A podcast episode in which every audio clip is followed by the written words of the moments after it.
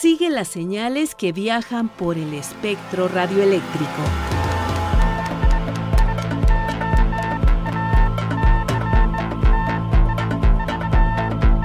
Sintonía libre. Sintonía libre. Un ancho mundo de frecuencias.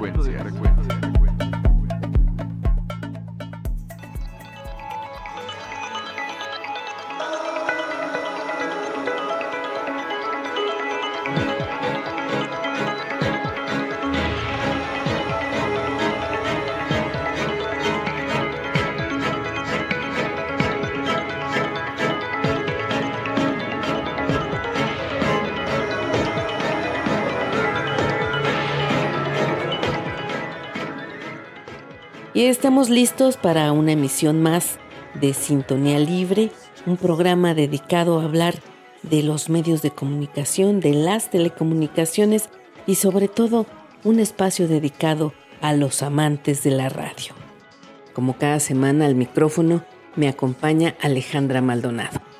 Marlene, me da mucho gusto saludarte y compartir con nuestro auditorio la entrevista que realizamos al profesor Raúl Trejo del Arbre, quien presentó su libro Adiós a los medios, la era de la comunicación descentrada. Luis Alejandro Vallebueno nos hablará del barco Ocurrir, un barco que sirvió como radio guardacostas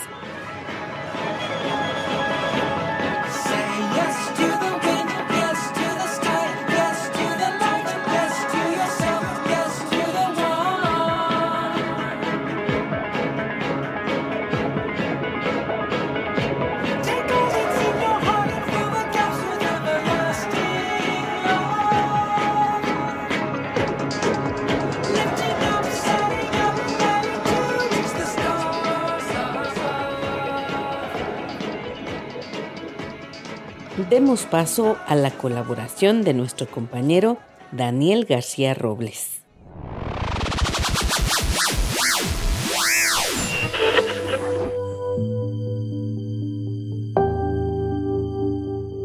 El académico, periodista y escritor Raúl Trejo del Arbre nació en Ciudad de México en 1953 es investigador adscrito al Instituto de Investigaciones Sociales de la Universidad Nacional Autónoma de México desde 1974.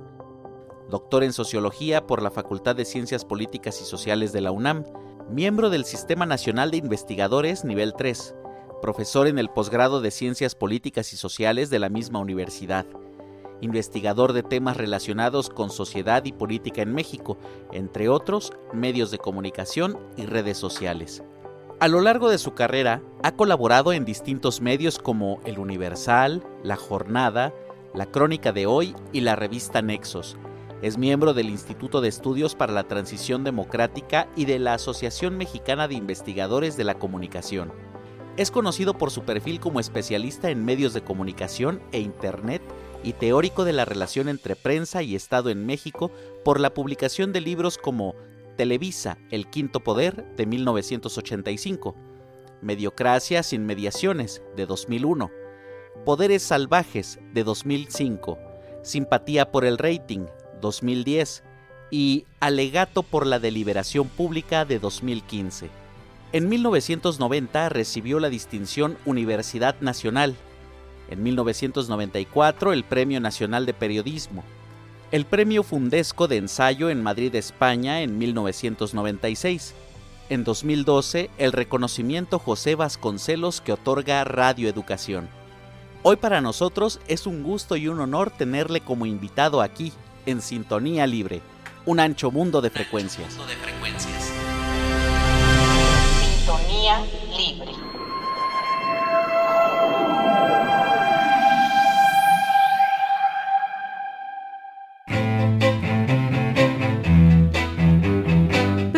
De la radio, la televisión y del mundo de la red.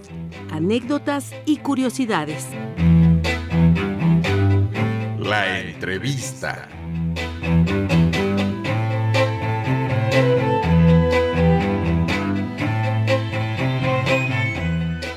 Agradecemos al profesor Raúl Trejo del Arbre su presencia en Sintonía Libre. Profesor, es un gusto saludarle. El gusto es mío, Alejandra. ¿Qué tal? Muchas gracias por interesarse en mi trabajo y por invitarme a esta conversación.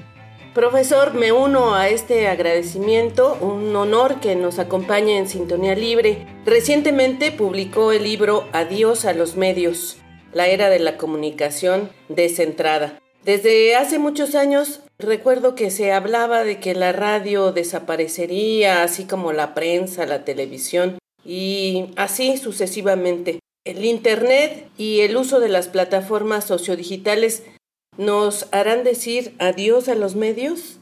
Bueno, Marlene, en efecto, los medios de comunicación siempre están en transición. Hay una evolución constante, hay medios que no pierden sus singularidades, hay otros que van mutando en beneficio de la mayor amplitud de sus mensajes, de las innovaciones tecnológicas. Eh, Marshall McLuhan hace ya medio siglo hablaba de una constante evolución en los medios. Él veía, por ejemplo, cómo la televisión era un desarrollo con otras características del cine, cómo la radio iba cambiando y era eco de la vieja comunicación tribal, cuando las leyendas y los relatos se transmitían de una familia a otra, de una generación a otra, en fin, siempre ha habido desarrollo de la comunicación, pero ahora yo creo que estamos ante un quiebre no solo en las características de algunos medios de comunicación, sino en la manera como se han propagado los mensajes. A ver, la comunicación de masas supone la existencia de emisores, una estación de radio, un canal de televisión, una redacción de un periódico, que difunden mensajes emitidos por algunas personas para muchas más. La comunicación de masas convencional es vertical, es autoritaria, no es democrática. Unos cuantos emiten mensajes para muchos más y aquí radica la singularidad, por ejemplo, de la radio y la televisión. No todos podemos acceder a la transmisión en radio porque se requieren equipos costosos, antenas, incluso concesiones que da el Estado, que no le da a todo el mundo. Es un privilegio de unos cuantos. Sin embargo, con la comunicación digital, este privilegio se va extendiendo y hoy en día casi cualquiera con una conexión de Internet, con un mínimo conocimiento de software y desde luego con equipo de cómputo, puede diseñar y propagar sus mensajes. No todos lo hacen, pero esta enorme cantidad de mensajes, con eso termino Marlene esta larga respuesta, esta enorme cantidad de mensajes que tenemos van conformando un ecosistema en donde los medios de comunicación convencionales dejan de perder la centralidad que han tenido y los nuevos medios empiezan a reclamarles, a acotarlos, a enriquecerlos, a desplazarlos, aunque sea solo parcialmente. Gracias, profesor. ¿A quién va dirigido este libro? Bueno, este libro, su autor quisiera que fuera dirigido a todo aquel que se interese en los medios, es decir, todos nosotros.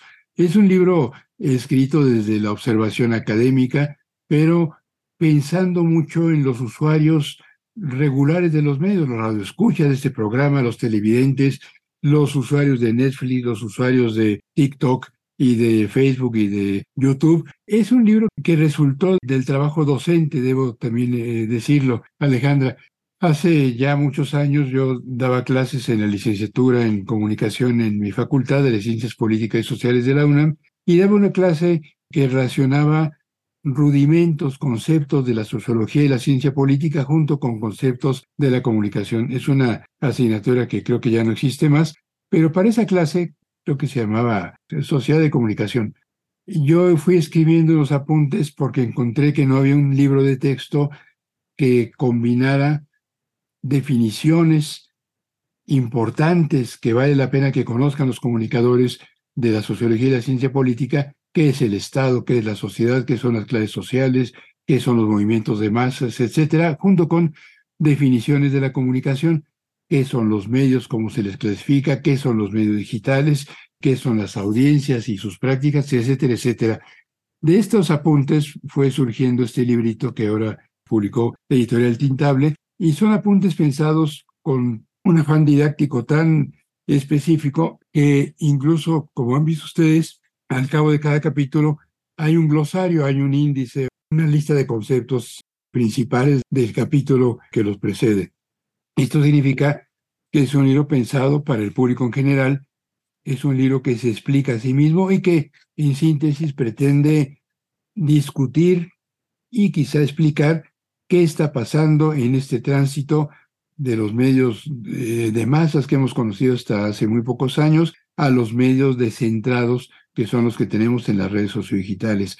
Cómo nos comunican estos medios, cómo difunden mensajes, cómo es que se difunden noticias falsas, qué pasa en este tránsito de los medios tradicionales a los digitales. Estos son algunos temas de este pequeño volumen, debo decirlo, porque si no se me olvida decirlo, que se puede adquirir tanto en librerías en papel como en versión digital en las principales plataformas de libros.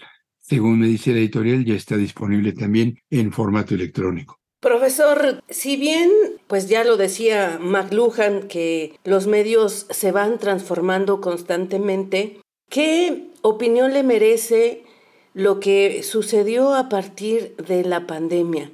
Si bien ya los medios sociodigitales reinaban en nuestras vidas, yo considero que hubo un fuerte cambio a partir de este confinamiento al que nos tuvimos que enfrentar a nivel mundial y que cobraron fuerza muy importante las redes sociodigitales.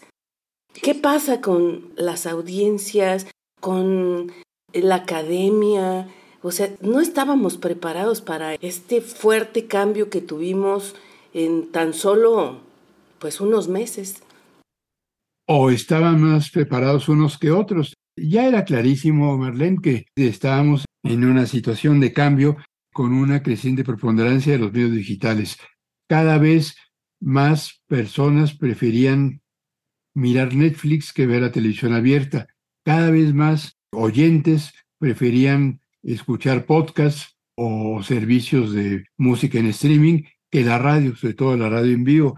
Cada vez, sobre todo esto lo notorio, los periódicos, los diarios, se imprimían menos en papel y tenían más lectores como los tienen ahora en sus versiones para Internet, en versiones digitales. Ya estábamos en este proceso de cambio que la pandemia aceleró y que en la pandemia aprendimos a utilizar de manera mucho más intensiva. Encuentros en Zoom, por ejemplo, encuentros en plataformas digitales para conversar con los amigos, pero también para recibir consultas médicas, para hacer gestiones financieras, para encargar la comida del supermercado, para dar clase. En las universidades experimentamos mucho la posibilidad de extender la docencia con opciones que antes no teníamos. Fueron unas cuantas de las muchas vertientes que nos permitieron potenciar el uso de medios digitales que ya hacíamos, incluso a pesar de numerosas limitaciones. Gente que tiene una, nos ha pasado a todos, y nos ocurre con frecuencia la deficiencia de nuestras conexiones digitales, de pronto se nos cae el enlace a Internet, el costo del software, que, a veces no es barato, la compra de equipo de cómputo, todo esto ha subrayado por una parte las virtudes de los medios digitales y de plataformas como estas y que nos han permitido encontrarnos, conversar, entretenernos, comunicarnos, enterarnos gracias a todas estas afluentes del mundo digital, y hemos padecido potenciadas las carencias de quienes no cuentan con suficientes instrumentos para ejercer plenamente esta comunicación. En la docencia, por ejemplo, yo en la Universidad Nacional imparto un pequeño seminario sobre asuntos digitales, asunto del cambio social en lo que algunos llaman la sociedad de la información, y mi seminario suele tener pocos alumnos de maestría y doctorado, pero durante la pandemia, como el seminario se impartía en línea, de pronto empecé a tener alumnos de, que estaban radicando en Colombia o en Centroamérica, o alumnos de la UNAM que habían regresado por la pandemia a sus estados de origen, un muchacho que estaba en Oaxaca, una joven que estaba en Veracruz, en fin.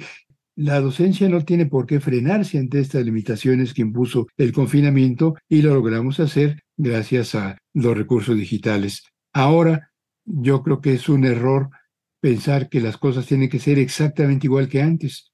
Deberíamos aprender a combinar la actividad presencial, que es muy importante en muchos terrenos, junto con la comunicación a distancia que brindan las plataformas digitales.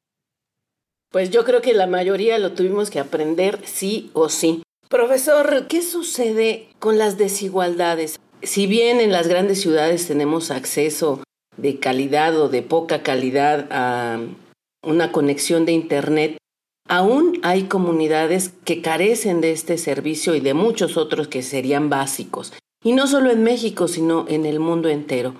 ¿Qué pasa ante este avance de los medios de comunicación o esta transformación de los medios ante las desigualdades?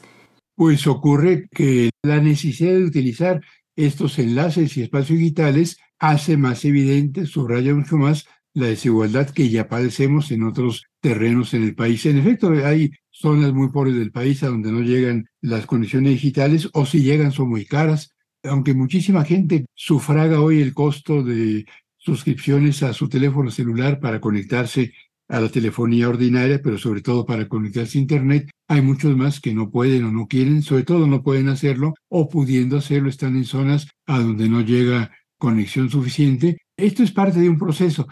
Yo me acuerdo mucho hace más de 25 años cuando comencé a trabajar temas ligados a Internet, que era una, un espacio nuevo, muy desafiante en aquel tiempo. Los paupérrimos porcentajes de mexicanos enlazados a la red era menos del 1%, creo. Éramos los afortunados que estábamos conectados a mediados de la década de los 90 y hoy esto ha cambiado mucho. Hoy en día, en 2021, por ejemplo, y esto ha avanzado un poquito desde entonces, en México estaba conectado a Internet el 78% de los mexicanos de 6 o más años. Eran muchísimos mexicanos, 88 y pico millones de personas, pero al mismo tiempo teníamos más de 28 millones de mexicanos de esta edad, de seis años o más, aún sin acceso a Internet. Somos muchos y nos faltan muchos. Y bueno, esto exige políticas públicas serias, alianzas entre el Estado y las empresas privadas de telefonía, acciones que no necesariamente se están dando. Y sí, cada vez se confirma más que la conexión a Internet es parte de, de los requerimientos básicos de los individuos y de la sociedad.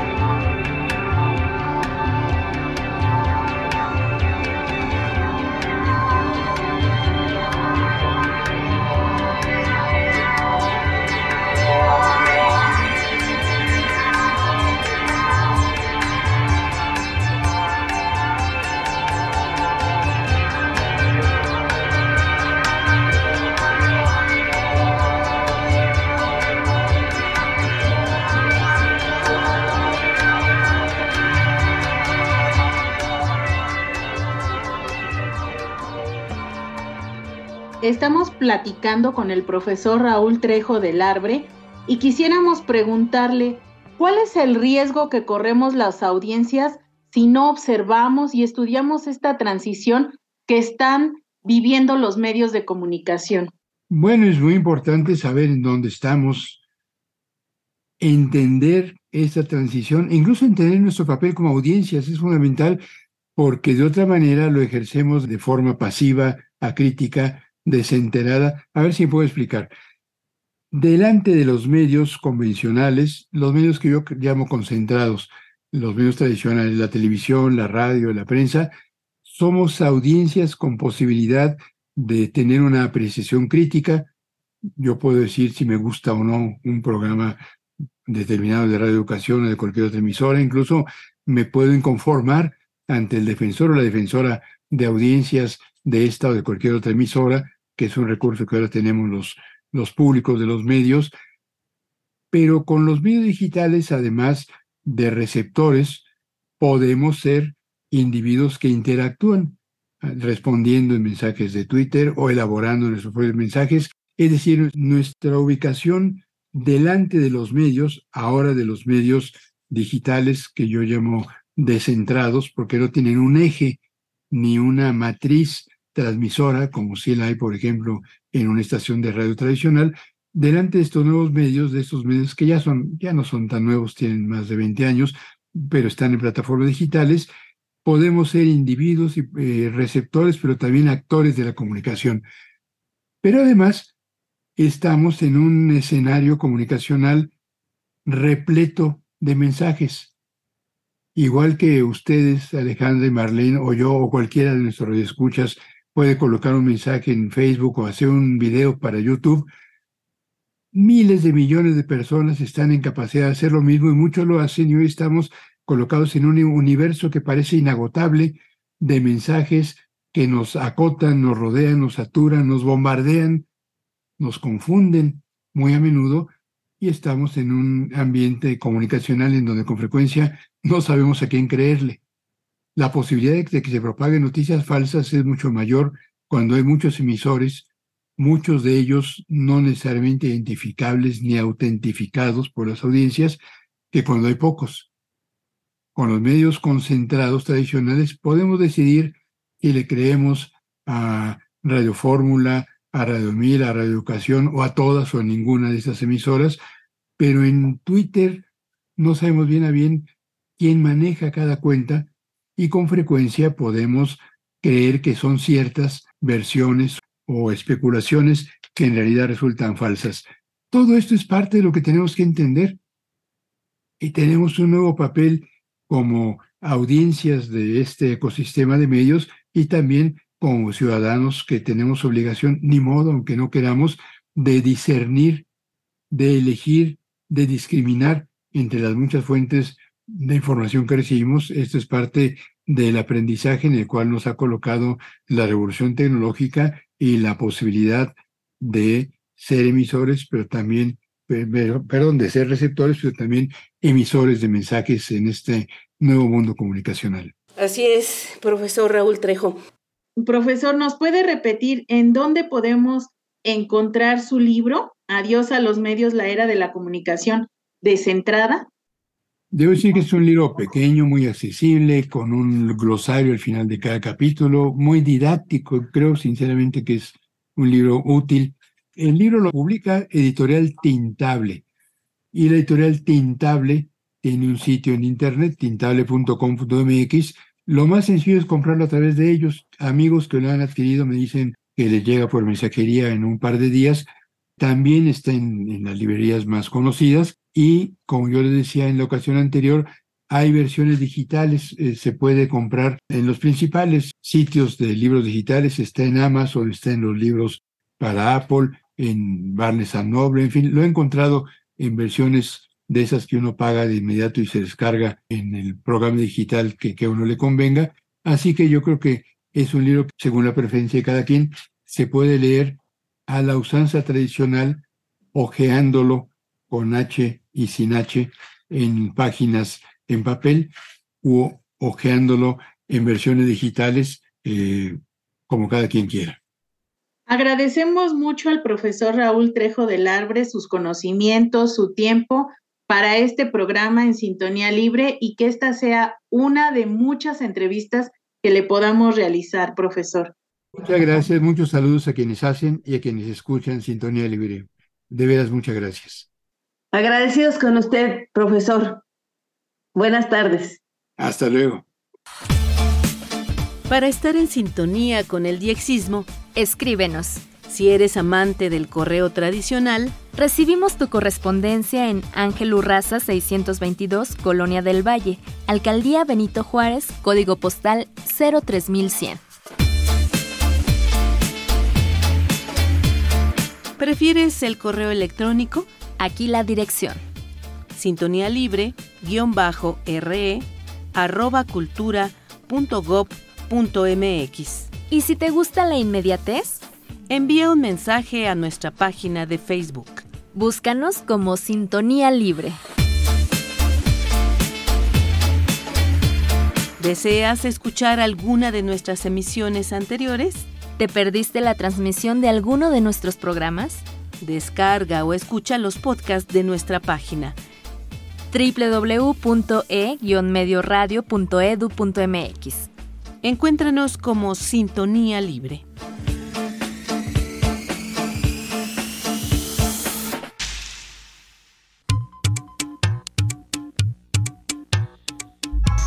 La onda de Vallebueno. Buenos días, buenas tardes, buenas noches, amigos oyentes de este su programa Sintonía Libre, el espacio dixista que semana a semana nos regala Radio Educación. Les habla Luis Alejandro Vallebueno desde Morelia, Michoacán, con una historia de la radio más que resulta muy interesante. En el pasado ya les he hablado de lo que fue la radio del el barco Courier en Panamá, una radio financiada desde La Voz de América y el Servicio de Guardacostas norteamericano que emitió para el canal. Sin embargo, pasada la crisis del canal de Panamá en los años 50, esta emisora tuvo un destino, un destino nuevo que veremos el día de hoy.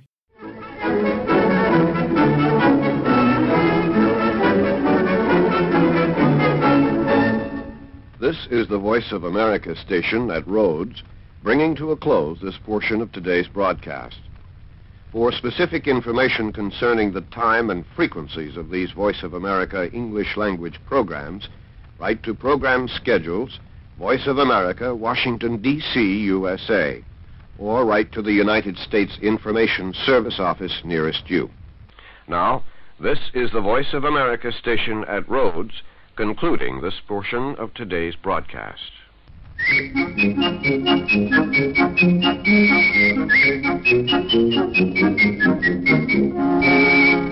Es así como el barco Courier acondicionado en las bahías de Holborough, Nueva Jersey, va a ser llevado nuevo en operación y se va a inaugurar por Harry S. Truman para ser un barco radio guardacostas y va a ser emitido en pruebas para la zona de Tesalónica, en Grecia, en la frecuencia de 85.3 megaciclos, una frecuencia extraña de la FM fuera de banda.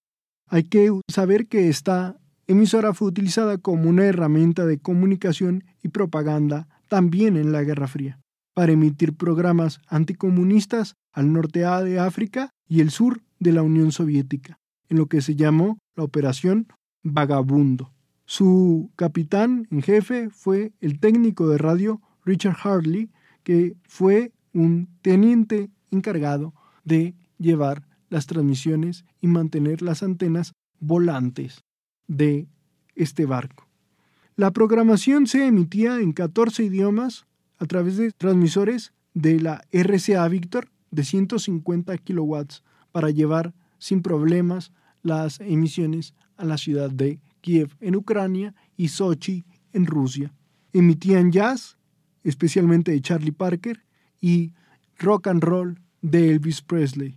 En 1956, este centro transmisor o este barco va a tener un reforzamiento, va a ser llevado a Nueva York, donde se le van a instalar dos transmisores más marca Collins de baja potencia. El radiobarco Courier se mantuvo en operación 12 años más hasta que salió del servicio el 13 de agosto de 1964, cuando fue desmantelado y vendido como chatarra. Hasta aquí me recuerdo de lo que fue la radio barco Courier en su servicio de emisiones en onda corta. Conmigo será hasta la próxima semana y les dejo un abrazo, mis amigos. No olviden seguirnos en nuestras redes sociales como el Facebook. Que la sintonía sea libre y las experiencias de escucha compartidas. Te esperamos en nuestra próxima emisión. Así llegamos al final de este programa. Participamos Luis Alejandro Vallebueno, Daniel García, Alejandra Maldonado y Marlene Reyes.